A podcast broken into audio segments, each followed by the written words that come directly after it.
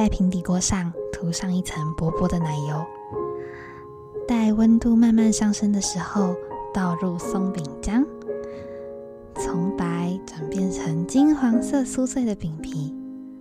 觉得有点无聊，那就再加一点点的 cheese，或者是 Oreo 跟香蕉，那这样子就会变成超级好吃的 pancake 哦。我是缺牙，你现在收听的是十八。如果我们已经长大，各位听众朋友们早安，欢迎收听十八。如果我们已经长大的早餐吧 Breakfast Club，我是缺牙。相信有很多朋友依依不舍的跟着廉价说拜拜了。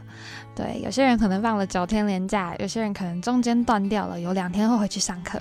对，总而言之呢，没有假期了，下一个假期已经是端午节了。虽然投下这样子的震撼弹，但我们还是要打起精神，就是把日子过得好一点。对，好，那我们现在就来推荐一下今天的早餐吧。很想要推荐大家，如果自己起的比较早的话，可以自己动手做松饼，就是用平底锅煎松饼。那虽然最近缺蛋缺的很凶，不知道大家有没有买到蛋？其实前阵子真的是跑了好几天的全联，可能真的都买不到蛋。然后我才发现，哇，蛋对我来说真的好重要。我相信对大部分人来说都蛮重要的。嗯，然后。因为我的阿姨，她可能就是有有遇到比较好的蛋源嘛，我也不知道，就是可能可以拿到比较多蛋，就是大家一起团订会比较好订得到，可能就可以订订到一篮这种。但如果一盒一盒的，可能就没有办法。对，然后他就揪了好多好多人，然后一起去买蛋，所以家里就突然多了一些蛋。嗯，然后我就有有这个机会可以做松饼，然后。我记得连假第一天好像是星期五的晚上，然后那天是愚人节，就是三月三十一号要跨到愚人节那一天，然后我跟系上的同学呢，我们就约好，就说哦，我们来做鲷鱼烧，然后才知道说鲷鱼烧是用。嗯，松饼粉，然后加蛋，然后加牛奶，就可以调出调制出外面那种做红豆饼的外面的那种酥脆皮。对，然后就自己做了，我们就自己做了鲷鱼烧，然后里面还加了一些 cheese 啊，或者是 Oreo 啊等等的。然后我自己觉得很好吃，所以廉价就好不容易放假，然后回到家之后，我也自己跑到全联去买了一大袋松饼粉，然后就。再加松饼粉，就是加蛋啊，加牛奶，然后调一调之后，早上就这样煎了，很好吃，然后煎给全家人吃。所以我自己觉得，如果有这个闲情逸致，或者是觉得自己动手做早餐会觉得心情很好的话，然后很建议、很推荐大家可以做这个手做松饼，对，就会觉得自己很厉害，然后带出去自己做早餐，也就觉得哇，今天又完成了一件很棒的事情。如果你买得到蛋的话，就是推荐你可以去吃手工松饼，嗯。然后如果要在外面买的话，先来讲讲这个月的主题好了。就这个月的主题呢，是长颈鹿发想的。就是他那时候在想说，长颈鹿的脖子一定是长的吗？那我们这个月真的会。嗯，带着大家一起打破一些价值观上的想法、道德上的想法，或者是说刻板印象，或者是冷知识上你以为的不是你以为的，对。然后这个月会带着大家一起进行这样子的呃单集。再推荐大家吃早餐的话，就是如果你真的去外面买的话，大家应该都知道一加一就是我的最爱，我最爱的 YouTuber。然后一加一的剪辑师呢是叫做郑美，然后。如果有 follow 他 Instagram 的人，就可能会知道正美就是他有，嗯，曾经在前阵子发了巧克力薯饼、巧克力吐司夹薯饼这件事，然后网络上就会有很多很多网友就跟着做巧克力吐司夹薯饼，然后这个列为我暑假呃不不是暑假这个月这个月很想要尝试的一个早餐之一，所以如果巧克力夹薯饼可以突让你觉得你自己。嗯，突破你自己的心理防心理的那道墙，你觉得 OK 的话，那非常推荐你一起来尝试一下巧克力吐司夹薯饼。首先，你是要先向老板开口说，不好意思，老板可以帮我把薯饼夹在巧克力吐司里面吗？可能要先经历这样子的一个过程。但对，如果大家有兴趣尝试的话，就欢迎。听说还蛮好吃的。好，那今天呢，我来负责开场这个长颈鹿所发想的。长颈鹿的脖子就一定比较长吗？的单集。那我今天准备了七道冷知识的题目，然后这些题目都是我在做功课的时候发现，就是我完全意想不到的，然后完完全全超乎我想象的，对，算是一种突破我自己脑的边界的框架。欢迎大家可以拿出一只手机，我会先把题目念完，然后再来一个一个介绍答案。那如果你全对的话呢，嗯，就报上名来吧。要怎么样我也不知道，但是我自己觉得不太可能全对，因为如果是我的话，我应该都会猜错。那我们就来冷知识大会考。冷知识大会考，第一题：以下三个动作哪一个是长颈鹿做不到的？一、呕吐；二、咳嗽；三、吐舌头。第二题：下列哪一个是没有月经的动物？一、黑猩猩；二、海豚；三、蝙蝠。第三题。请问哆啦 A 梦的道具挂号小叮当的道具数量总共有：一四千一百一十一个，二四千零一十一个，三四千零一十个。第四题，请问皮卡丘是什么动物？一松鼠，二雷克斯兔，三老鼠。第五题，袋鼠的排泄物挂号便便的形状是：一长方形，二条状，三爱心型。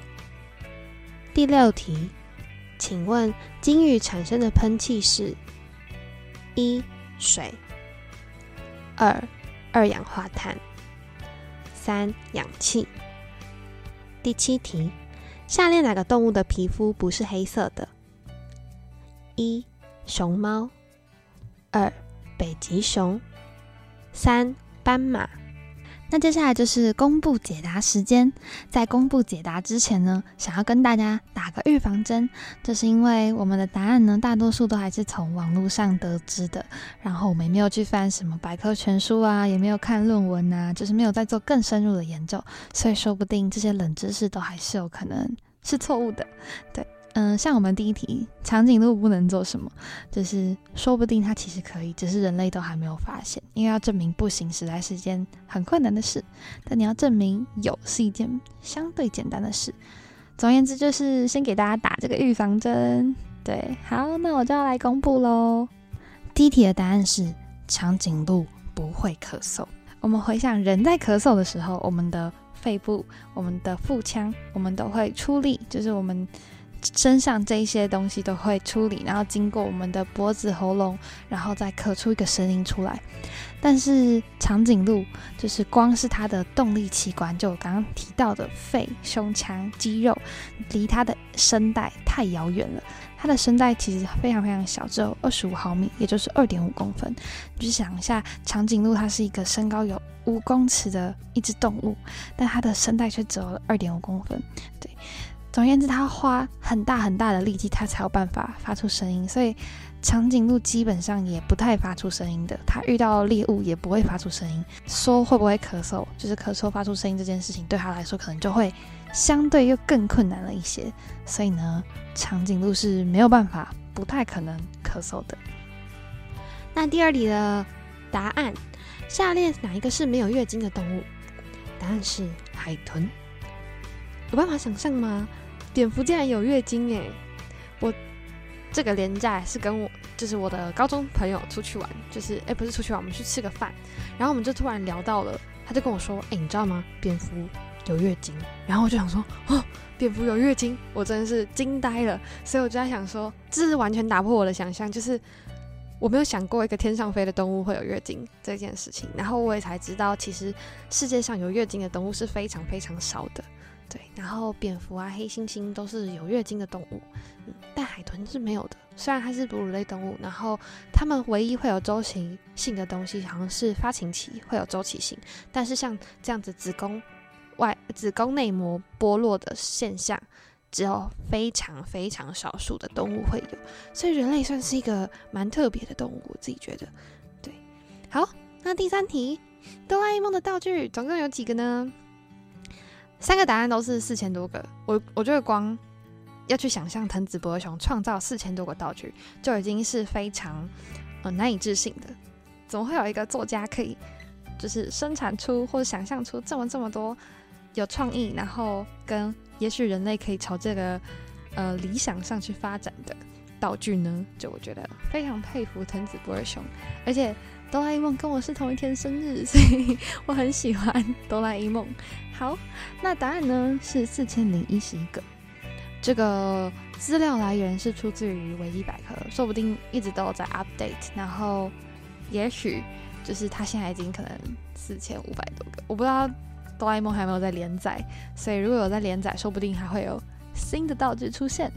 嗯，好，那总而言之就是四千零一十一个，也欢迎大家跟我分享你们最喜欢哆啦 A 梦的那个道具。我最想要的东西就是任意门，因为如果当我超级忙碌的时候，我就不用在路上很狼狈的奔跑，我可以在家里，然后把就是自己的仪容打扮好之后，就开个门就可以到我要的地方。我觉得这件事情就是可以让很多生活的时刻变得很从容，所以我很想要一个任意门。但截至目前为止，这个东西要存在实在是有点困难。好，那。第四题，皮卡丘是什么动物？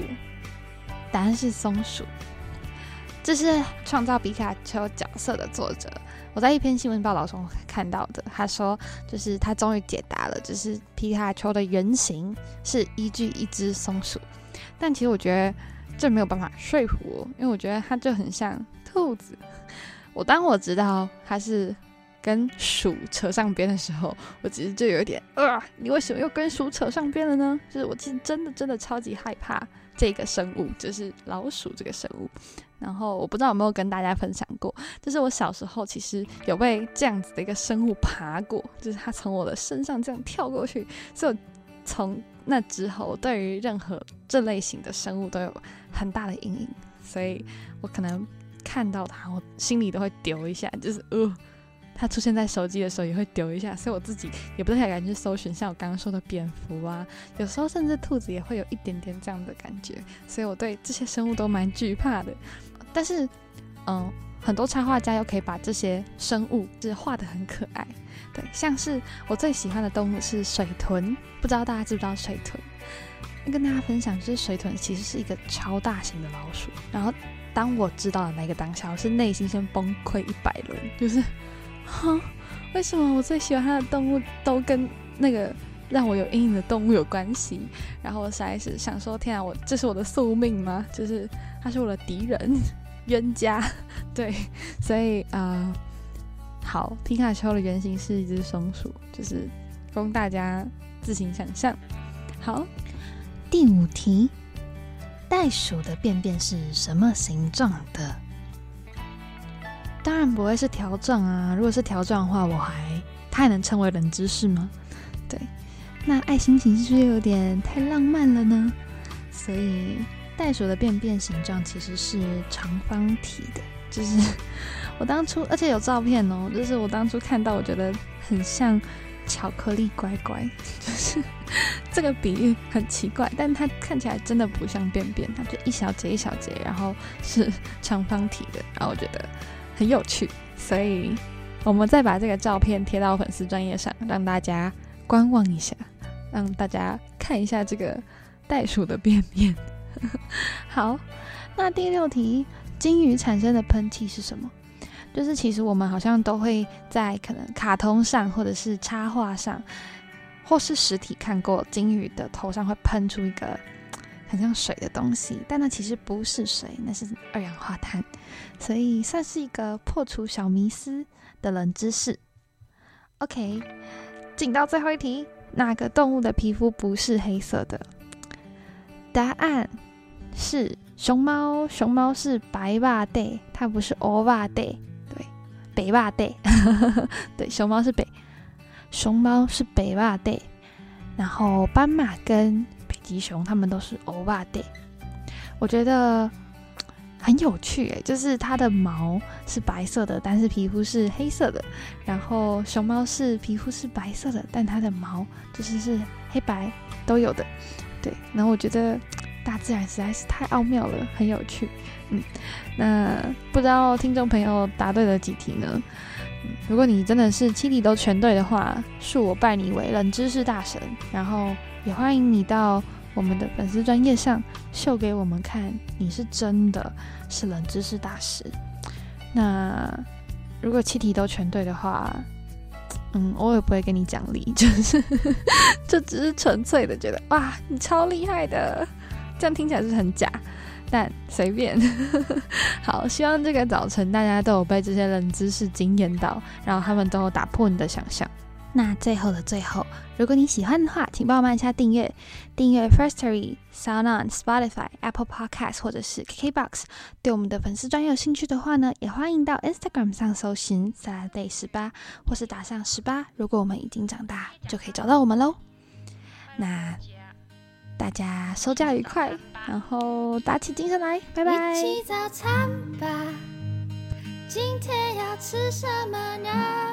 慢慢想，可以慵懒潇洒的唱。吃完早餐吧，做事右想还有什么忘记在想，留给自己。